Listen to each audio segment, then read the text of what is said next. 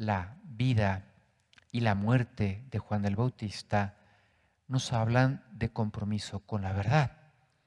En la oración colecta hemos recordado que Juan el Bautista fue precursor del nacimiento de Jesús. ¿Se acuerdan en la escena maravillosa de la visitación cuando se encuentran las dos mamás que están que son primas, María e Isabel, las dos esperando a su primer hijo eh, y en el vientre de Isabel salta de gozo el bautista que lleva seis meses de gestación, porque sabe que está delante de Cristo, que es el esperado de las naciones, que es además su primo.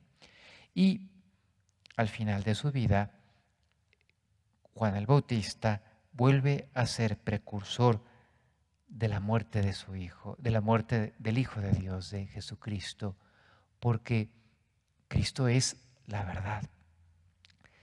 Y por tanto, decía el Papa Benedicto XVI, en un mundo en el que la, la mentira se ha hecho poderosa, los que quieran vivir en la verdad necesariamente encontrarán dificultades. Eso le pasó al Bautista.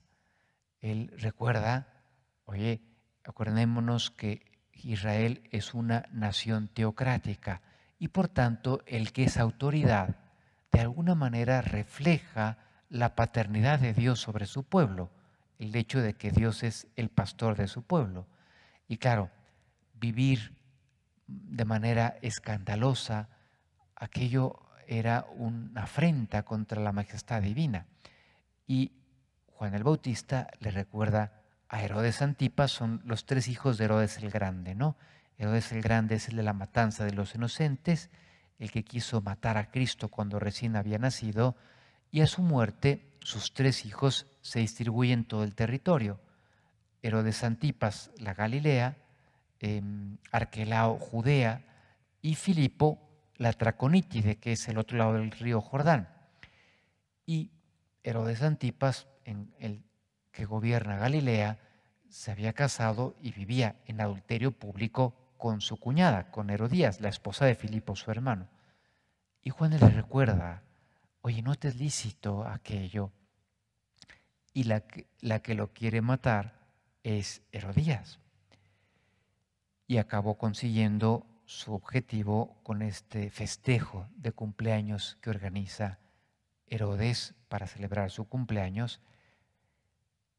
Y por tanto muere, por así decirlo, Juan Bautista mártir de la verdad.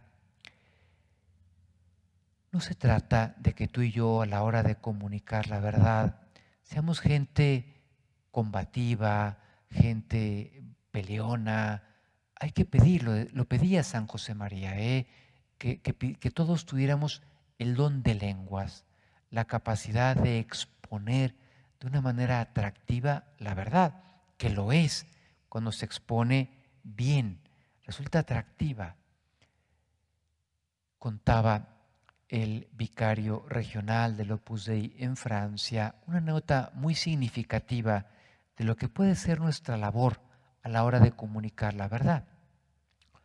Un chico mm, recién salido de su carrera profesional entra a trabajar a una importante empresa transnacional que es francesa. Y a la hora de la comida se distribuían por los grupos de trabajo. Cada uno comía junto con su equipo de trabajo. Y este muchacho, recién llegado a esa empresa y recién incorporado a un equipo de trabajo, pues se sienta a comer la primera comida ¿eh? en su empresa. Y el tema que sale es criticar a la iglesia. Y este muchacho se queda pensando, ¿qué hago? Toda la gente que está aquí tiene mucho más edad que yo, yo acabo de llegar, pues me voy a esperar. Entonces, oyó con atención a cada uno de los que exponían alguna crítica contra la iglesia y tomó nota mental de lo que estaba escuchando.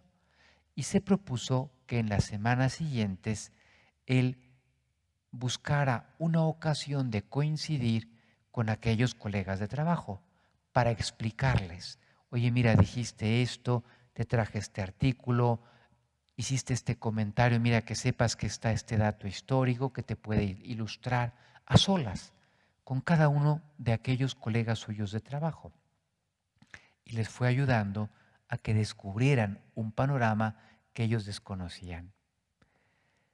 Un año después se repite una escena parecida. Se incorpora otra persona a ese equipo de trabajo y se sientan para comer y el que está recién llegado, que era un chico joven, empieza a hablar mal de la iglesia. Y el director del equipo de trabajo, que ya ha escuchado a este muchacho que lleva un año explicándole sobre el cristianismo, lo para en seco y le dice, mira, yo te recomiendo que si vas a hablar mal de la iglesia, no te sientes en esta mesa.